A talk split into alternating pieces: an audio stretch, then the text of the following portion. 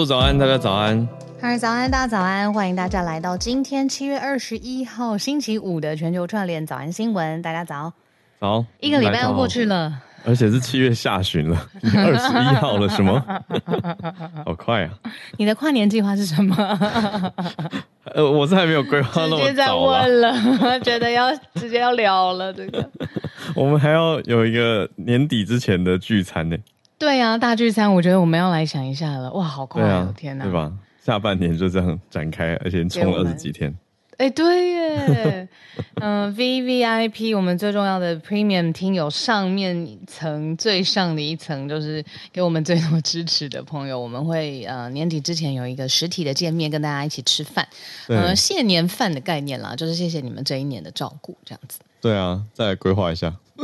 有，我们其实一直有在有在放在背景思考，就是那个背景运运算城市，对对对，在后面后面烧，对，背景运 算城市、嗯、在哪里呢？吃什么？穿什么？有在想啊，对啊，对啊，背景运算，讲到运算，嗯、你说，你说。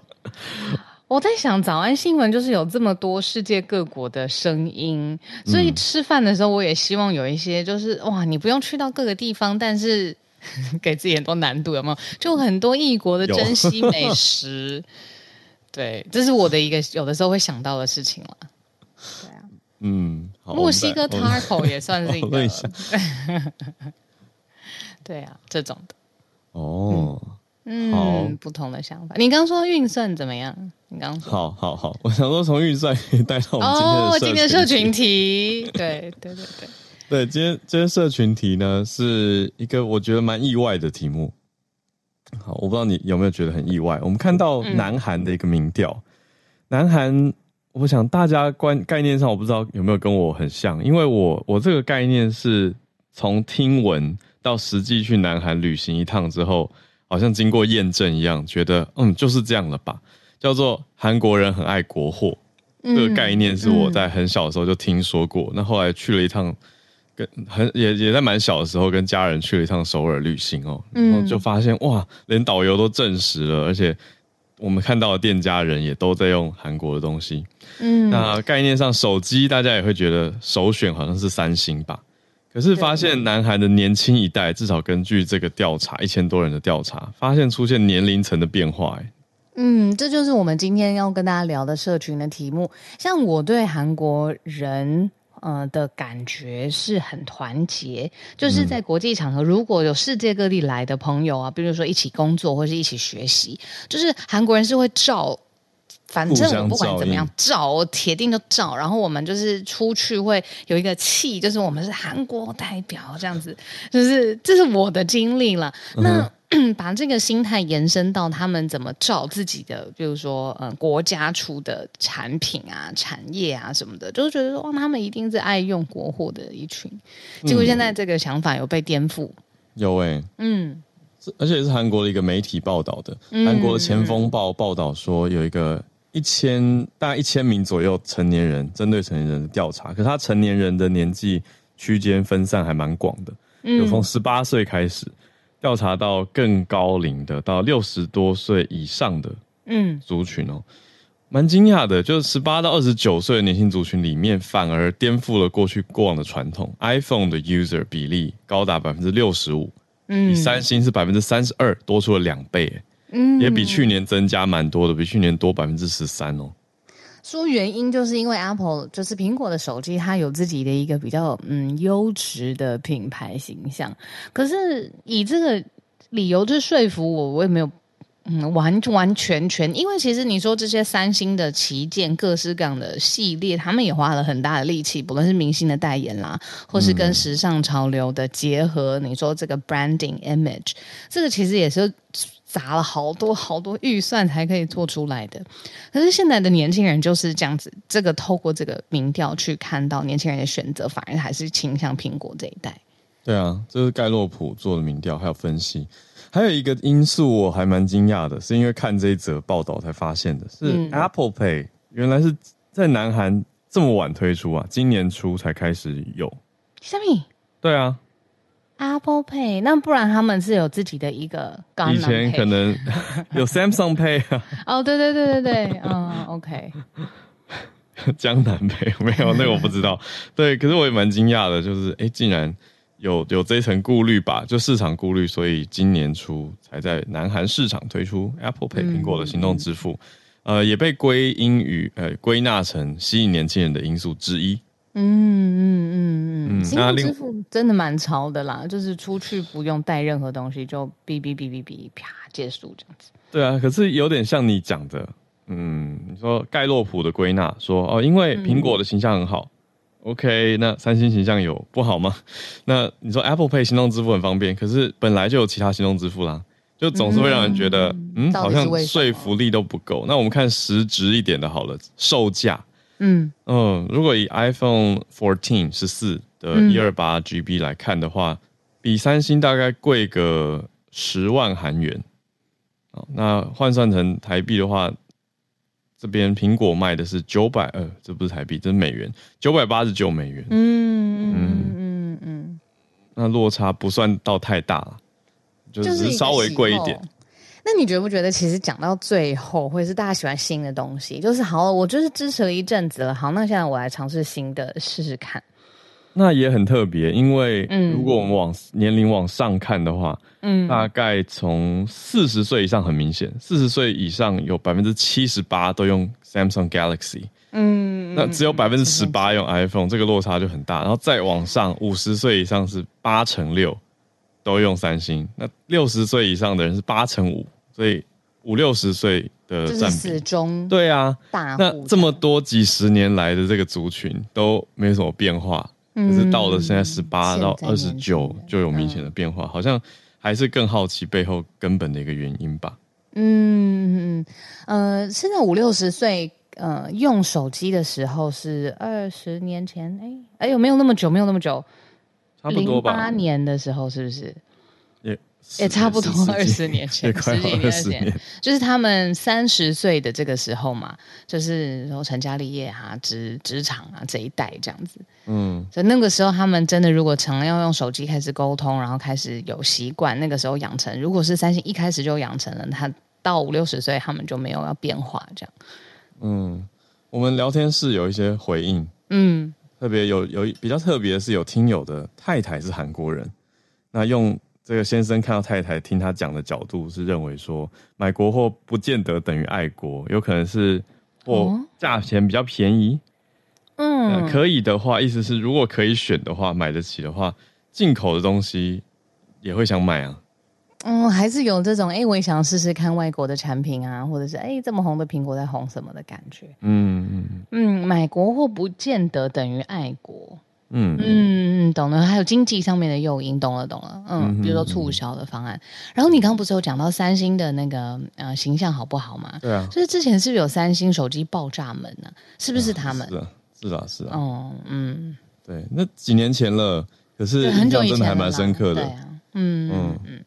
好，因为电池的关系，充电这样子。嗯。哎，那你说这样说不准。不好意思，特斯拉也有很多的问题，对不对？嗯、世界各地在爆的，对啊。就是、对啊，那对于那个品牌的冲击到底是什么？其实很难量化。嗯嗯嗯，是，就始终真的还是蛮始终的。嗯、那那可是我们看到，总之以一个民调来讲的话，这就是看到南韩的年轻人似乎出现了一些比例上的变化，而且幅度还不低。嗯，哦，那也许是消费观念啊等等也都有变化吧。嗯，对，如果你说年轻族群的消费习惯，他们比较敢于花大钱，嗯，这个我还觉得比较有说服力，因为你说苹呃 iPhone 比 Galaxy 贵一些，但年轻人愿意买嘛，那相对长辈可能会觉得、嗯、啊，不要花那么多钱在手机上啦，那就选三星相对便宜一点。嗯，这个我觉得，嗯，我比较会被说服，自己自己说自己提出的理由比较可以说服自己。对啊，就是一边讲，然后一边想，就觉得嗯有道理，我讲出来这个合理，我也会这样子 think out loud，对对吧？对，think out loud，真的是边讲边想。嗯，我我看聊天是有一个，我也觉得合理的，就是说，是不是？哎，其实也不是，我也是 边讲边想，边讲边想。他说的事情是你要看那品牌之前有没有推出中低阶手机去符合，比如说大家的消费习惯。如果三星之前其实是有，一直是有，一直有啊。对，所以就黏着嘛。那后来发现，哎，苹果其实也有，可是苹果其实一直也有比较。是就低阶的手机嘛，不是这么旗舰的。哦，我懂你意思，就是时间轴一拉开又，又又不是所有的手 iPhone 都这么贵。对啊，嗯嗯嗯嗯，好，所以有有机会的话，大家可以再问问韩国的年轻人。对啊，我最近我最近教学上遇到的反而是刚好欧洲的年轻人比较多。嗯，那天我们吃饭有小聊到啊，有有听到说欧洲的那个那个 Buy Now Pay Later。其实也不止在欧洲有，你们您颠覆我概念，这个我们改天可以再聊一题。这个完全可以开一集。然后我刚才想要可以开一集的事情是，现在人到底平均多平均哦，就是多少时间换一只手机呀？哦，因为现在摩擦力其实是就是蛮。哎，要看系统生态系啦，就是你的资料，其实你看一年下来，你拍的手机讯息什么什么的，你要备份到新的云端或者是到新的装置上面。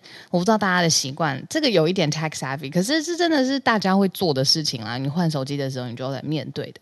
嗯，那老老年人就不好意思，这样没有不敬的意思，就是有时候会怕这一段，所以他就不会换手机。像我妈妈就是这样子啊，嗯嗯，他就怎么样，他都不会换呢。嗯，嗯，真的是多一层顾虑。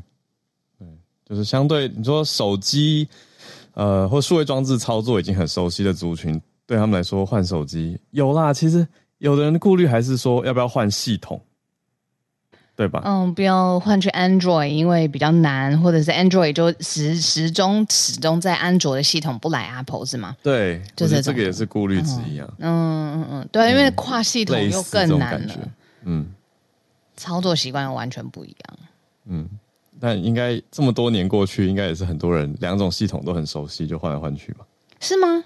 我换了 Apple 之后，我从来没有换回去。我第一只手机是安卓，我其实也是、欸。对啊，你讲完觉得好恐怖哦，过了，好可怕，嗯，真的是。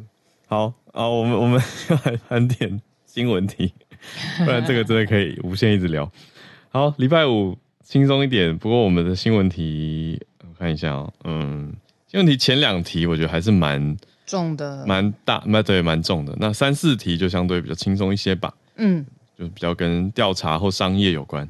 好，我们第一题。是还是讲到国防安全，不过来到的是，嗯，可以算是东欧吗？欧亚接壤的地方，白白罗斯，或者有人还是讲白俄罗斯的国防部，呃，讲出了之前我们提过的佣兵集团瓦格纳集团跟他们的关系是什么呢？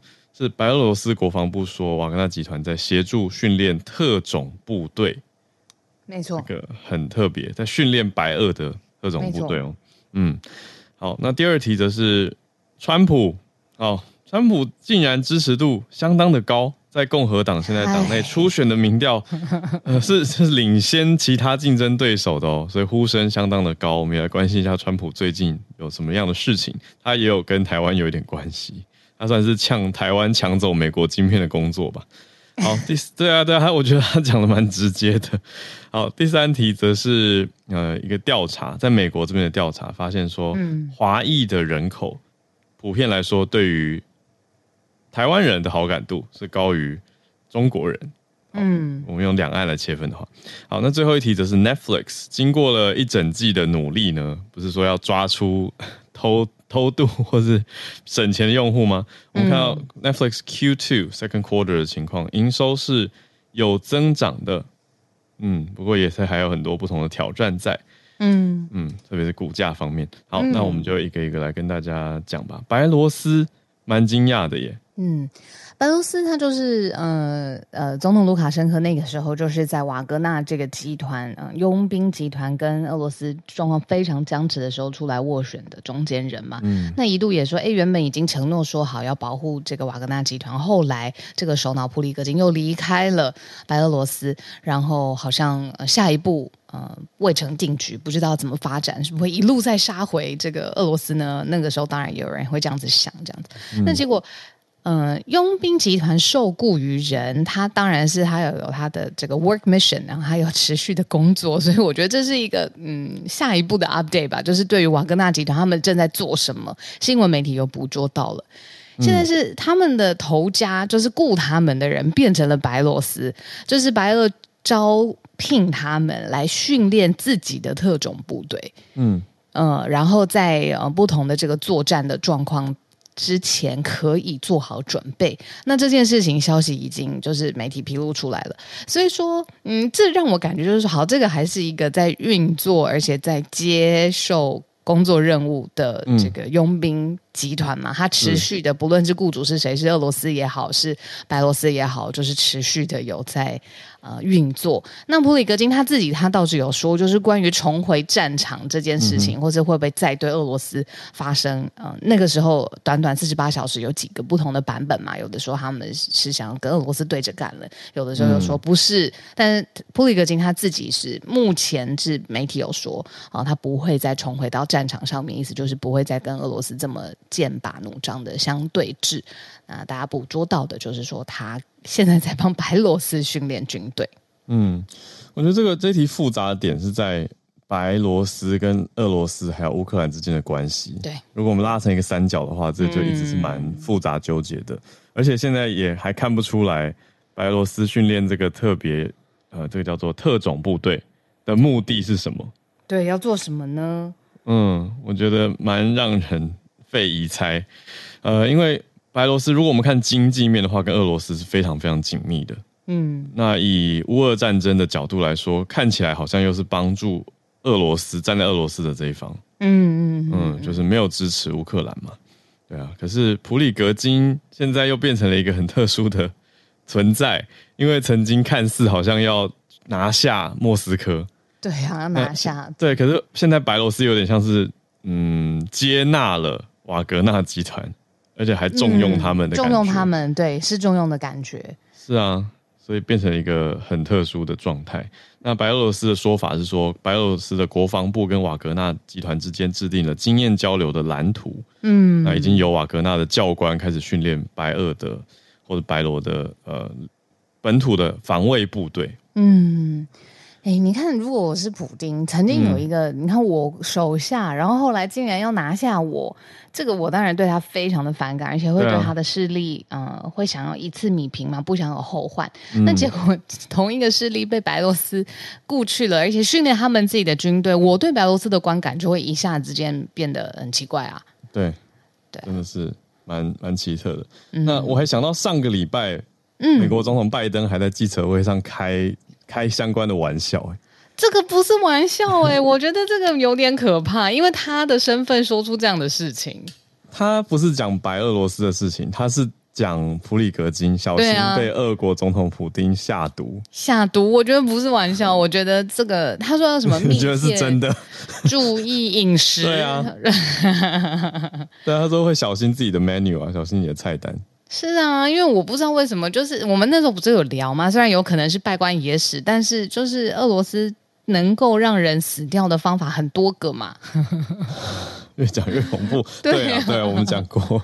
对啊，嗯，内裤下毒啊，各种下毒啊。我还是觉得那个很离奇。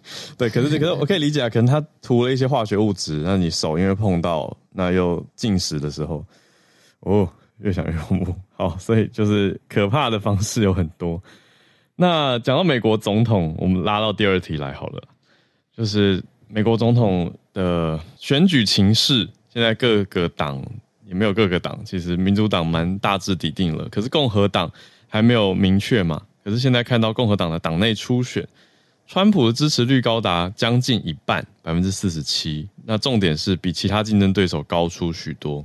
比如说我们之前讲过的，嗯，The Santis，嗯嗯嗯，对啊，才百分之十九，哎，好低哦。嗯，我是说这一题我们一开，我们应该要直接讲到九点去了。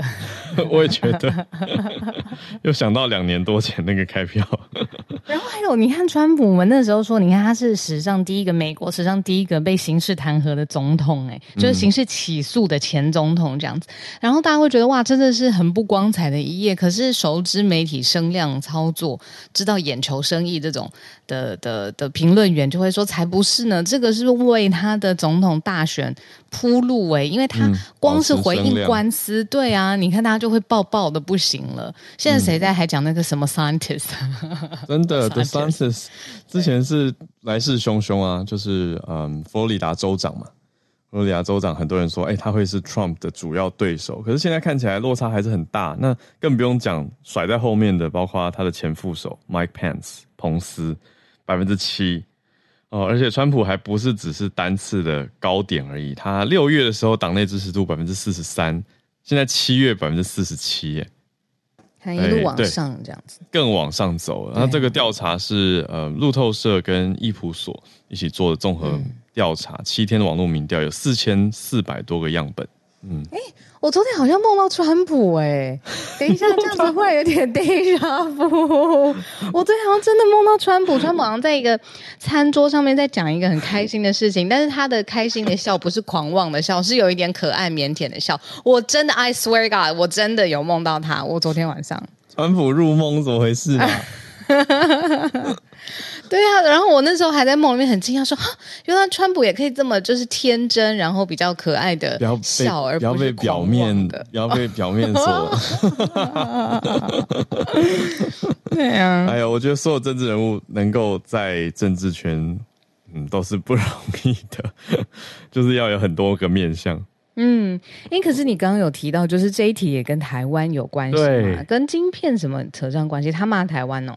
这也是其中一个面向啊，嗯，因为算骂哎，我觉得值得大家关注，嗯、因为在接受媒体访问的时候，他就讲了蛮明白，他说明年大选嘛，如果赢的话，他会不会 defend 台湾，会不会捍卫台湾？他直接说直指台湾，他他不不表态。嗯，他没有说他不要，嗯、对，可是他就是直接说我没有要表态。那不表态就是表态啦，也是没有啦，没有啦。那对对，不表态也是一种态度，没有错。对，但他讲的点是，他说台湾抢走了美国晶片的生意，嗯、还说美国早就应该阻止了，应该要跟台湾收关税。所以跟拜登对于半导体产业的态度，特别是对台湾或我们讲 TSMC 台积电的态度，就蛮明显的不一样。嗯，你知道我从他的回答当中看到什么吗？嗯，我觉得他是一个对市场非常非常敏锐的人。敏锐。嗯，在上一个任期当中，嗯，选民在意的事情，比如说美国可不可以对国际事务，尤其是对中国硬起来，所以他会一直靠拢台湾，去告诉大家说他愿意 defend 也好，或者是愿意呃跟台湾站在一起，因为他可以对中国美国人的机会。对，没错，但是现在不一样了。现在你看，经过疫情之后，然后通膨这么辛苦的生活压力，还有美国到底有没有充分就业？他在意的是，他知道现在美国人在意的事情是完完全全的工作机会有保障，生活安定，所以他把这个 target 又变变变成另外一个主轴，变成他要对外沟通的 message。嗯，他真的很会应对媒体。其实、嗯、用你这个角度来看的话，就是选民或大众对他的观感。认知，而不是你说已经特定立场，或者是也许特定族群，比如说过往传统上传统上啊，不是全部，呃，比较不那么偏好川普的选民，可能很多是知识分子，呃，不过我觉得他这一题，我们讲一下他的回应点好了，嗯、就是记者就是 Fox News 问的，Fox News 做的访问哦，就是一直以来对他立场上相对也是比较友好的，就是说如果发生冲突，美中冲突的话。嗯会美国会不会保护台湾？他就说，如果我在总统的位置，嗯、我回答这个问题，就会让我处在谈判的劣势。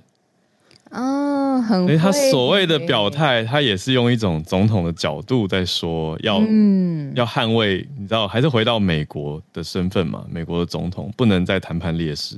嗯，对啊，然后他才把画风带到商业上，带到晶片生意上去。嗯嗯嗯。然后他主要的点其实还是回到他以前的主轴，就是。问题不在台湾，而在如果中国拿下了台湾，中国就会赢，嗯、所以不能这样子。嗯，那就回到他本来的一直以来的脉络了。嗯嗯嗯，就是对抗中共，对对抗中国吧，这样说。你觉得他这种很会嗯回应媒体，而且见风转舵，真的就是这样子吧，没有夸饰的去，嗯、这也是说他市场敏锐判断很精准的一个功力，真的是跟他，嗯，你说他从一开始他比较瘦的时候，那个时候 Apprentice 这个节目在美国，你知道席卷那个实习生吧？哦，谁是接班人？对对对，嗯、那么多季，然后他很小很年轻的时候就非常习惯媒体追着他，他知道媒体的力量，他也知道怎么运用这个力量去达到他的目标，然后一路他把这个训练带到。到了美国的政坛，然后得达到权力最顶峰，然后也摔下来过，然后现在世界就是在看他这些所有的 cards 怎么 play right，再重新回去，精不精彩？嗯、是啊，但也是觉得很紧张吧。就这一题实在是很微妙，就是川普他这种、嗯、这种态度或这种姿态，对台湾的听呃乐听人士来说，总是嗯吊着一颗心。好，那总之，我觉得我们这一题重点还是回到共和党内，看来这个竞争态势，川普领先蛮多的，蛮明显。领先是一回事，他到底有没有真的是角逐总统的资格，不知道哎、欸。因为我有一陆续在听一些 podcast，有一些刑事的起诉，那个罪名是蛮严重的，嗯、就是不知道到时候法律的那个阶段会是怎么样。嗯。对啊、目前看起来似乎还可以。那另外一个细节可以补充给大家是，川普的募款也很成功。他的募款，就如果切回小鹿你刚刚的角度的话，就是保持媒体声量跟曝光度这件事来说，真的都中了。就是他的募款在今年四月到六月，也就是他被面临的官司越多，他的媒体这种负面曝光越多，他的募款第二季的金额翻倍十亿以上。嗯。那我再多说一句哦，其实这些嗯，过这一阵子对他的报道，不论是刑事上面的诉讼，或是他的婚外情，或是他对这些情色产业的女性有所谓遮口费，其实都是比较负面的嘛。如果你用道德的帽子去看的话，嗯、但是很显然，负面的 press 并不会影响到他的，对呀、啊，你看他的支持度跟他的吸金能力，能让大家一直记得他。对呀、啊，我都 记得他，他会付遮口费哦。真的是，虽然不在推特上了，但是还是一直出现在各家媒体版面上的。好，我们来第三题吧，啊，相对轻松一些了。来到 Pew Research，嗯，调查的美国知名的研究智库皮尤研究中心的民调发现说，亚裔的美国人，好，当然华裔也包括在里面啊，亚裔美国人大多数对于自己的母国是正面的看法嘛？那除了华裔之外。因为如果要讲人口的话，你说当然是从中国去到美国的人口比例会大于台湾去到美国的，对吧？对啊。可是反过来，他们对于台湾人的好感却比较多。我问你，你有没有在国际场合曾经讲过说我是来自于台湾，目的是为了不要让对方 confuse 我是来自于中国？我跟你讲，我做过超级多 次，在日本旅行的时候常常讲。可是我觉得有有一点，有一点是利用这个优势，诶我完全是啊，我一定是要利用这个。我最常讲的就是在香港，我在香港搭那个。呃，taxi 就是的士的时候，嗯、我一上上去就会先用我很破的广东话，taxi，对对对对对，然后就来一口话，然后就就讲我要去哪里哪里，然后讲完就说我很来自台湾台湾，然后不太会讲，然后硬要让他知道我是台湾人，然后下一个就立刻就用台湾话说，就是我就用自己的就是国国语说啊，很辛苦啊，我很开心来到香港玩啊，什么有的没的这样子，嗯，然后司机就会对我很友善很友善。嗯，对啊，哎，现在我不知道了，现在是不 是？现在不知道了。对啊，我现在不知道了，他们应该不会说话了吧？啊，什么意思？应该不会再接这个了吧？哦，你说接这样的话？对啊，因为很明显的就是我我不知道哎，因为好久也没有回去了。嗯，等一下，我在聊天室看到一个，我觉得太机车了。你说什么？有有有人留言说。其他好，我是直接讲。他说中国人也会说自己是台湾人或日本人，不能这样吧？不行，这个优势不是这样用的，要诚实啊，各位。哦，因为像我跟小鹿的例子都是诚实啊，只是我们刻意的呃做了一个标示，让对方知道说啊，不要误解，或者知道我们的从哪里来。好，我们先讲回这个调查好了。P.U. 研究中心针对美国的亚裔美国人调查，有七成八的亚裔是对于美国看法正面。嗯，好，那百分之四十四的人表示非常非常正面，就是对于不同国家的看法。嗯嗯。哦，那大多数都还是对美国保持正面态度。嗯。那对对。我看哦，呃，非常正面、积极等等，对日本积极度也是蛮正向的，韩国也算正向，台湾正向度、积极度是百分之五十六。嗯嗯嗯嗯，可是对于越南跟菲律宾就相对没有那么高，就掉到一半以下。越南跟菲律宾，嗯嗯嗯嗯，然后印度的话百分之三十三，其他中立的比较多。嗯。但是大多数的亚裔美国人对于中国的看法是比较负面的，是有过半，嗯，百分之五十二啦，多数没有到大多数。嗯，这一题一点都不轻松啊！刚刚以为第三题会就是有一点轻松感，因为我有的时候会觉得，你看从欧洲或美国的眼光去看这个人到底是中国人还是台湾人。因为他不太了解语言文化或生活习惯，甚至是抽象价值观的差异，他也很难一下子就在没有相处的时候就知道哦，其实两者有一些差别的。那那他的确是可能会大数法则，觉得哦，来自中国中国大陆的人比较多，那他就会觉得可能一概而论。真的是要比较细致的相处之后，嗯、你说好感度，或是自己选择那个苹果橘子，大家都有爱。就是自己可以选择自己喜欢的那个，是时间相处之后才会呈现出来的。嗯，对啊，所以第一时间表达自己的 identity 也没什么不好。我觉得，嗯嗯嗯，对啊，嗯，对啊，所以这题对对的的确没有很轻松，不轻松。好，那我们讲回台湾好了。这个我们看华裔的美国人百分之六十二对台湾看法正面，这个是很明显的高于他们对中国的看法百分之四十一的正面。高出了百分之二十一，嗯，这个就的确是有一个观感的事情啦，嗯，那大家也在聊天室讨论嘛，就在讲说，哎、欸，大家持不同意见，有的人会觉得说，在日本也担心，应该说担心台湾在不同地方的名声啊，比如说在日本的表现 好不好，有没有用？呃，以我的经验来说，还是有用啦，对吧？嗯，就是对，那当然，我觉得。我在讲出自己台湾人的时候，我更是会小心自己的言行，在对方眼中的状态，对吧？懂懂，对对对，你敢表示，你就要当一个好的代表嘛。对啊，不是在那边让人家知道，然后又又表现不好，那不是更糟吗？对啊，所以也都会特别要当一个良好的国民，这样的感觉。第三个题目，那我们看到第四题吧。Netflix 的第二季的表现，营收跟订阅都增加了。嗯嗯，可能跟他的政策有关系，可是股价好像没有没有那么一致，表现没有那么的好。你最近在 Netflix 上的时间多吗？其实蛮少的。那你在哪一个？我，我看完《黑镜》之后，嗯、我，我都在工作，都在工作。我最近 Netflix 时间变少了，不知道为什么。嗯、呃，我在 Disney Plus 的时间上面多，因为我有一阵子比较。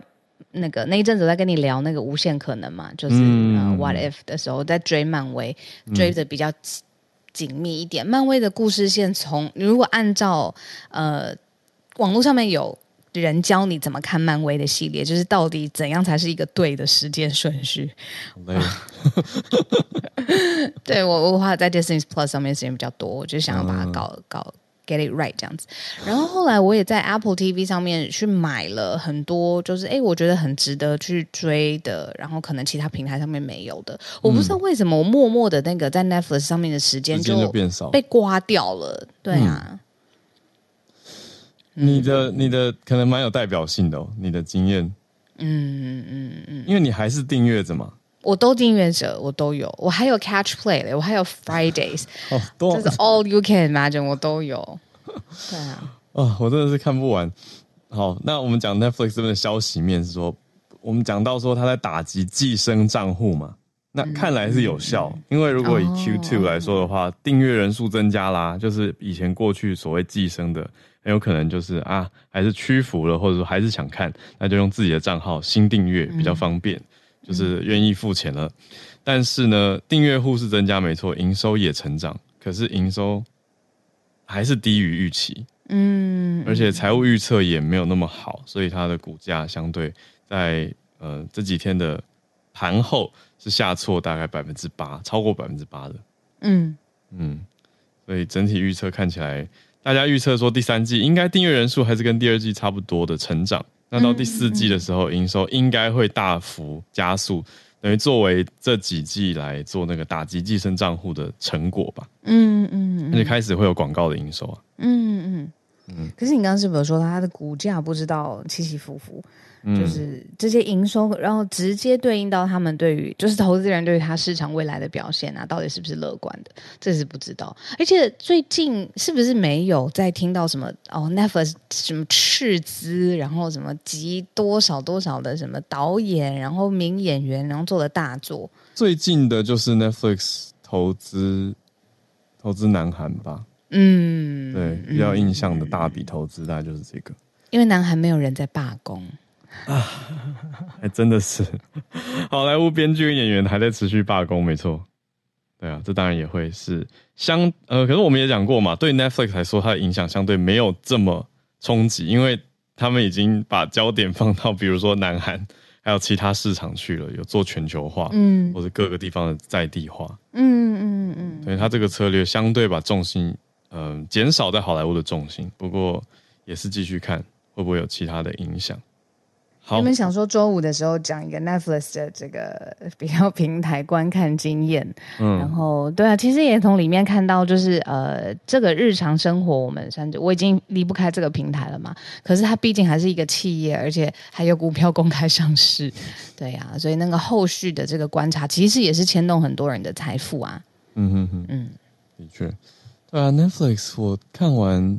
我最近看的哇，天啊！讲起来讲起来会不会人家觉得很久了？就《黑镜》第六季还不错，再来就是嗯，还不错啊。我觉得特别前两集我很喜欢。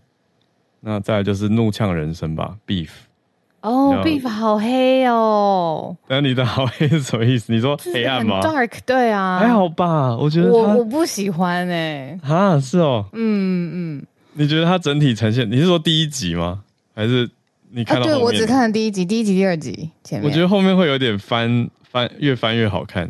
哦，真的吗？嗯，好好好好。好，他他呈现的是那种生活的苦闷嘛，郁闷。嗯嗯嗯嗯嗯，就是亚，你说亚裔美国人的中年危机，好了，简单一句话讲的话。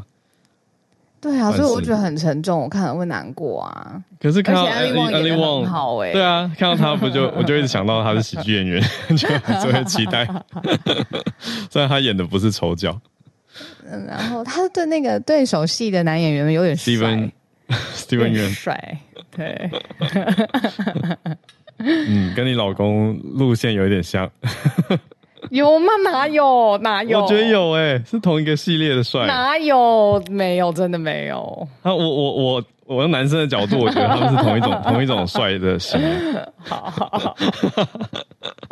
他今天在忙，他没有听。哦，好好好，给他到时候给他看，他觉得像不像？他要跟我一起看 Beef 的啊。哦，对啊。可能你们看一看，觉得太沉重了，就看这种，我们就。对，做别的事情。我想想看，最近还看什么？哦，我最近想跟你聊的就是《奥本海默》上，《奥本海默》上了嘛。然后我去看了一下那个影评，就是它是一个嗯，嗯，怎么诺兰第一次用传记型的形式，然后都没有电脑 CG，没有任何特效这样子。嗯、然后它是最长的影片，有三个小时。对，有三个小时。对，你会是冲去看的第一波的那个？我跟你说，我昨天去看芭比了。哦，你去看芭比了，然后怎么样？怎么样？不是不是我们早安新闻芭比，嗯，是华纳出的芭比，就是 Mar Margot Robbie 跟 Ryan Gosling。对，怎么样哦？对，我期望过高，我我我我我常常发生这种事哦，就是我期望拉太高，以后我去了就会失望。嗯，但是代表你真心爱的这件事情才会有，你才会有发生这个事情。就是比如说，你真心很爱、很期待这两部。我有一个 roller coaster，就是我本来对芭比非常没兴趣。嗯，我觉得啊，怎么又是一个那种很梦幻啊，有点像有点 cult 吧，就有点邪典的那种片，就觉得是当代，然后要故意用真人去拍一些玩偶的故事。对，干嘛呢？我跟你想过一样，对对。但是看了预告以后，就觉得好像有深度哦，嗯哼，好像要讲一些男女两性的一些反思哦，嗯哼。然后，然后又看了影评捧的超级高，我就我就带着很高的期待进去看了，因为导演是嗯。他叫做 Greta Gerwig，就是拍《小妇人》哦，他他们还有熟女鸟。Lady Lady Bird 的的导演嘛，所以很多人都期待他的呈现方式，就是看起来哎，好像这次有很多铺张、浮夸、歌舞，可是又要讲议题。结果呢？我觉得有讲议题啊，不错啊，就赏心悦目度的确是很高。可是它不是那种什么超级娱乐片，就是他他真的要顾到深度，所以他会切到一些比较深层的东西。那我会觉得可能要在精神很好的时候去看。对，因为我看到最后有一点涣散，我自己，我自己，嗯，好，那不然我今天去看奥本海默好了，然后我回来跟你说，这样子我们就对对对照一下，这样子。好好好，我也、啊、我也蛮期待奥本海默的。我是会怕我看不懂啊，因为那个影评说诺兰一直都很深啊。对啊，时间线又这样子交杂的，前前后后的，来来回回的。嗯，对啊。啊，原来芭比在那样子的 presentation 之下，竟然有深度的议题。嗯，有有。一个女生这么粉红色，真的好，那我会有点好奇心。好好好。嗯，哦，我看聊天室有一些人有评论，好，我就不多讲，反正就是里面有一些角色很抢眼，蛮可爱的啊，芭比。那那大家就我，因为有很多人应该还没看吧，昨天才上而已。好，所以大家去看吧，有兴趣的话，哦，对这一题有兴趣的话，可是我觉得，嗯，我我如果要给点评，我会觉得，如果你近期只就每个人进电影院目的不同，有的人是想要轻松娱乐一下，那我觉得那就去看《不可能任务》吧，那是比较有娱乐性、轻松。好，那如果觉得哎很喜欢这种歌舞啊、热闹啊、嗯、漂亮啊、嗯、啊鲜艳呐，哦，那芭比很不错。嗯、哦，可是可能不是像大家想的那么单纯的一个只是热热闹闹的东西。嗯嗯嗯，它是有深度的。好，只是深度的走法不见得是每个人都喜欢的方向。嗯，这样吧。好，好，那奥本海默在等你分享。好，我今天去看，我觉得我得要精神好一点去看奥本海默。好，好，我们还是来全球串联吧。今天礼拜五的时间，好，好看到翠翠已经上台了，谢谢翠翠，我们的听东京的听友，翠翠早安，啊，翠翠早，早早安。其实这几天在日本最受到讨论的电影，当然芭比也有，但最受到讨论的电影其实是宫崎骏最新的作品。嗯嗯，只有在日本上映啊。嗯，对，但是听说看的，只要你很喜欢宫崎骏的话，大家说很好看，然后有人掉泪。反正我现在我的那个就是社群平台上面全部都在讲这个，对。然后它是一部叫做《君たちどう生きるか》，你们该如你们会会如何就是活下去？那直接翻译的话，对，那是听说蛮、嗯、蛮深刻的。好，对啊，因为我还没有看，所以我也没办法剧透。嗯，以上。嗯、那今天。 因为是周末，然后啊，反正今天是呃，我想要聊一下，呃，我我分享一下，就是我自己的专业，就是清酒的部分。那其实每次在讲到清酒，我们比较常是讲，哎，外国出口啊，或者是说讲到日本国内的情况。那我今天想要讲的是，呃，清酒，呃，我们讲 Sake 在美国是一个怎么样的情况？嗯、其实说老实话，呃，目前呢，就是清酒其实在美国也算是开始变红了。那这个算听起来好像很厉害，就是开始很多人喝清酒，甚至我门店很多客人都是美国人。但其实目前呢、啊，在清酒市，嗯、呃，在美国的酒类市场啊，嗯，清酒的销售总额只占全体的嗯百分之零点二。哦，好少，其实很少，对不对？可是跟以前比起来，其实已经变很多了。嗯嗯，因为啊，其实，在那个十年前的话，它。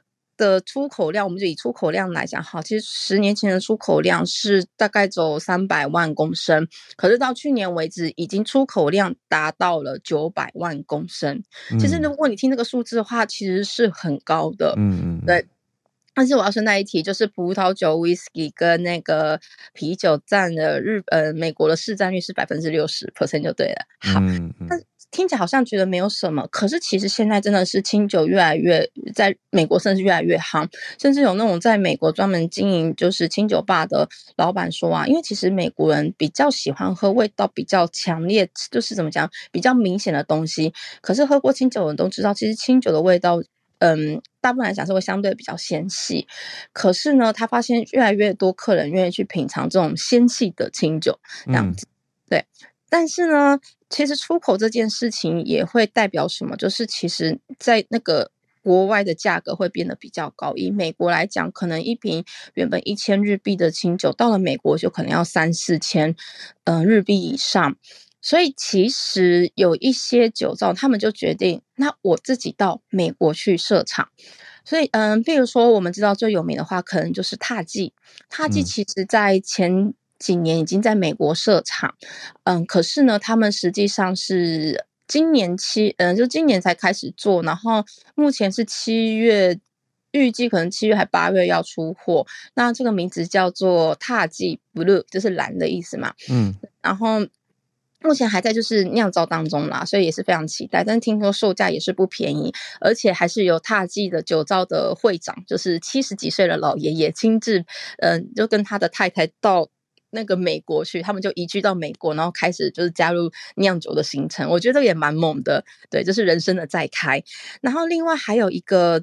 呃，酒造的话，就是可能大家比较不知道是月桂冠。月桂冠的话呢，它其实在一九八九年就已经到美国设厂了，嗯，所以它其实是在美国耕耘最久的一个清酒的酒造。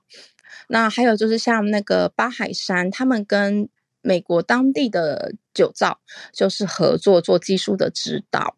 好，那听到这边会应该发现，诶，在美国的酒造是不是只有日本人开的？其实不是啊，我讲的酒造就是酒庄。其实，在美国，他们有一个北美清酒协会，然后我算了一下，大概目前有二十一间清酒的酒庄，而且多半都是美国人自己开的。所以，其实啊，在美国，他们已经有啊，我干脆自己来做，而且他们很多就是嗯。来日本修行，可能这几年，然后回到美国去做。那当然，味道的话可能会跟日本的清酒不太一样，他们会调整成美国人喜欢的味道。那嗯、呃，为什么要这么做？还有一个原因，是因为他们希望调成美国人喜欢的味道，其实也是为了搭配。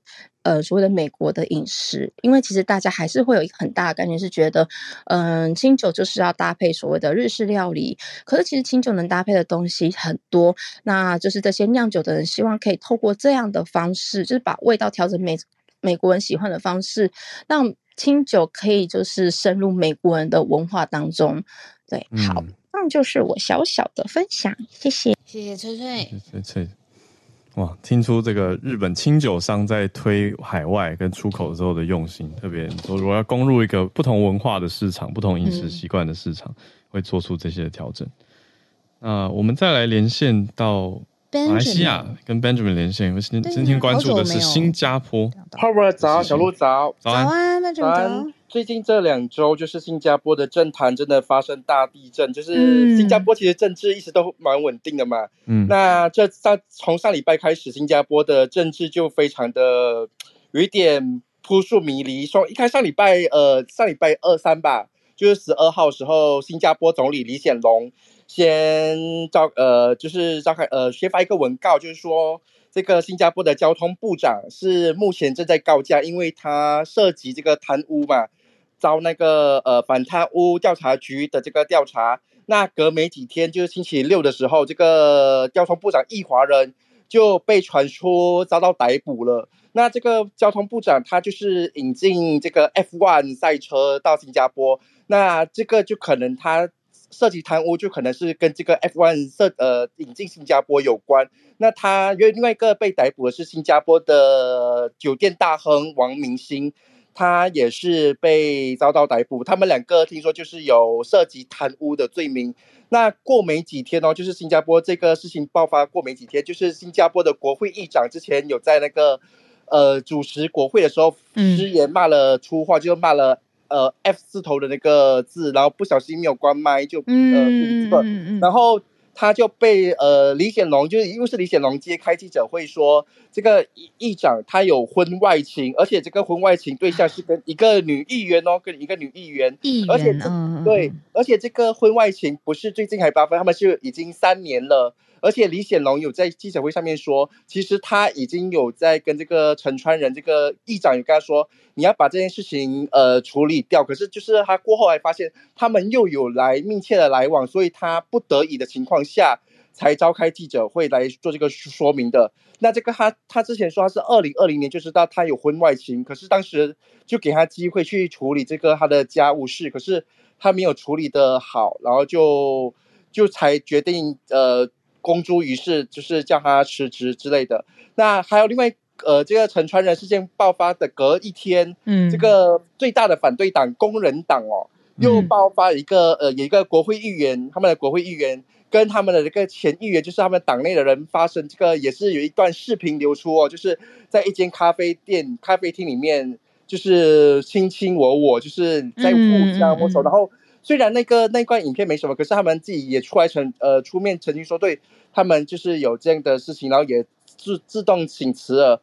那目前来看的话，这个对呃新加坡的政治蛮大，然后尤其是在对执政党方面来大，因为其实李显龙已经规划好他的那个退休的那个退休之后，还有已经选好接接班人，所以大家认为这个事件爆发之后，有可能会这个李显龙的这个退休的那个计划会再延长哦。嗯嗯嗯，哎，很震撼呢，超级曲折的，很不像新加坡的政治文化。因为其实新加坡一直以来都是高薪养廉嘛，嗯、大家都知道蛮廉廉那个廉政的，就没发没想到就会涉及贪污，然后又发涉涉及这个婚外情，就很震撼。嗯、其实，对，真的是，而且在短期间内连续发生好多事件。嗯，对。因为聊天室有朋友在问说，哎，其实是不是新加坡到底呃自己本身道德高要求自己，还是说其实跟中国一样，是没爆发的事情比较多？我觉得他们都是呃，对道德都蛮高的，就是因为一向来新加坡都很清廉，不论是他们的警察，还是就相较于马来西亚的他们。的他们一向来都是比较蛮廉政，因为他们的薪水都蛮高的，所以他们不会去冒这个险去贪污。因为贪污的话，就代表他们的这个丢了这个职业。其实他们是呃，而且蛮重重蛮重罪的。新加坡在新加坡涉及贪污跟就是你违法的话，新加坡都是蛮重罪的，而且很难有很难有那个重新再来的这个机会，就是机会就是不会这样，很少会有。还是觉得很奇特，就是。嗯，应该说过去我也比较少关注到新加坡的爆料文化。对啊，很完全。而且这次这次爆料是新加坡总理自己到爆料哦，自己开记者会爆料，嗯、而不是他应该是身为一党最大的这个，他是新加坡总理，然后又是秘书长，嗯、所以大家以为他会交给第二号人物来爆这个料，结果他是自己开记者会，他对他自己上就觉得哎很诡异，好像后面有很多很多事情的感觉，就是为什么为什么太多的为什么了？对。